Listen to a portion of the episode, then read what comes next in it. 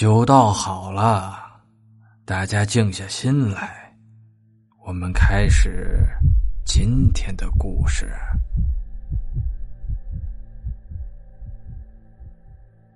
董金生知道，无论到哪儿，那恶鬼都能寻到他。他不愿意连累别人，就仍然往家里走。到门口，才发现那道人站在自家门口，手里拿着自己供奉在城隍庙的屠刀。道人把屠刀交给董金生，对他说：“你的事儿我已经全部都知道了。”我下面教给你活命的方法，你务必一点儿都不能遗漏。内鬼子时初克制，气势汹汹，神仙也拦不住他，你不能跟他对抗。因此，你先躲在床下，让他寻不到你，挫挫他的气焰。不过，等到子时二刻，你就必须赶快从床下爬出来，躲在房梁上。因为那时候他必定会搜寻床下，被他抓到你也死定了。这次再二挫他的气焰，最后你等到子时三刻，他已经气昏了头脑，必定把手里的脑袋安回脖子上，好仔细寻你。那时候你就从房梁跳下，一刀砍掉他的脑袋，他就被打进阿鼻地狱，永世不得超生。董金生还是害怕，询问道：“您您您能不能和和我一起等他？”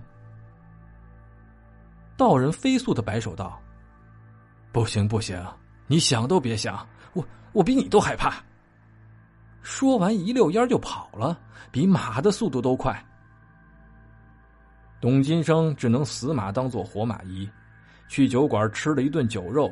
回到家就带着刀躲在床底下，因为又醉又紧张，竟然睡着了。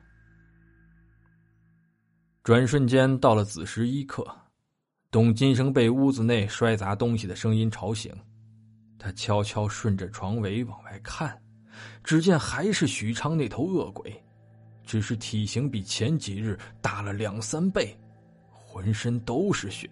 手里的脑袋七巧往外噗噗冒着绿火，一走道就生出剧烈的恶风，把屋内所有的东西都掀翻，别提有多恐怖了。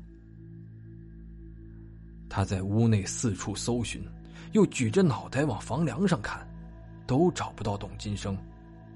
董金生心想，他往上看了，下一步必定要往床下看，自己这可没法躲。正巧床下有个坛子，董金生急中生智，把坛子往门外院子里一丢。那恶鬼听到响动，嚎叫着往外冲。趁着这个当，董金生赶紧从床下出来，爬到了房梁上。刚上去，子时二刻到了，那鬼飞一样冲进房子，掀开床围，把脑袋递进去查看，还是没有发现董金生。这一下。他彻底气疯了，差一点没把董金生家的房子拆了。不过董金生注意到，那手里的脑袋七窍里的绿火已经没刚刚那么大了，像是快熄灭了。哎呀！到了子时三刻，那恶鬼发出野兽一般的声音，一下子把脑袋提来，坐到了脖子上，扭了扭，一抬头。直直的就和董金生来了个对视，董金生吓得手里的刀都掉了，那恶鬼疯了一般就扑向董金生，董金生一下子被恶风打翻，落到地上。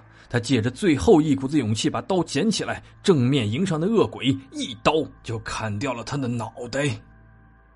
那鬼摸了摸自己空无一物的脖子。胸腔里竟然喷出了一股真正的血，洒得满屋子都是。最后，脑袋和身体都消失无踪，下了阿鼻地狱去了。势必，董金生复去道人常去的酒馆寻他，想要报答他的救命之恩，结果被小二告知道人已经走了，还留给他一张纸条。纸条上面写着：“道行重海月，轻浮胜良田。手执人心剑，金莲换红莲。”落款是“纯阳”二字。董金生方明白，道人乃纯阳仙人吕洞宾下凡，原地叩头九拜。董金生一年后娶妻方氏，生子四人。二人从事，二人从商，皆是不凡之辈。后辈儿孙广散，福泽绵长。董金生岁寿八十有九，即死告知儿孙老黄泉所埋之地，立碑铭恩，乡人称闻黄泉碑。至清初时，蜀人言碑犹在，今不详矣。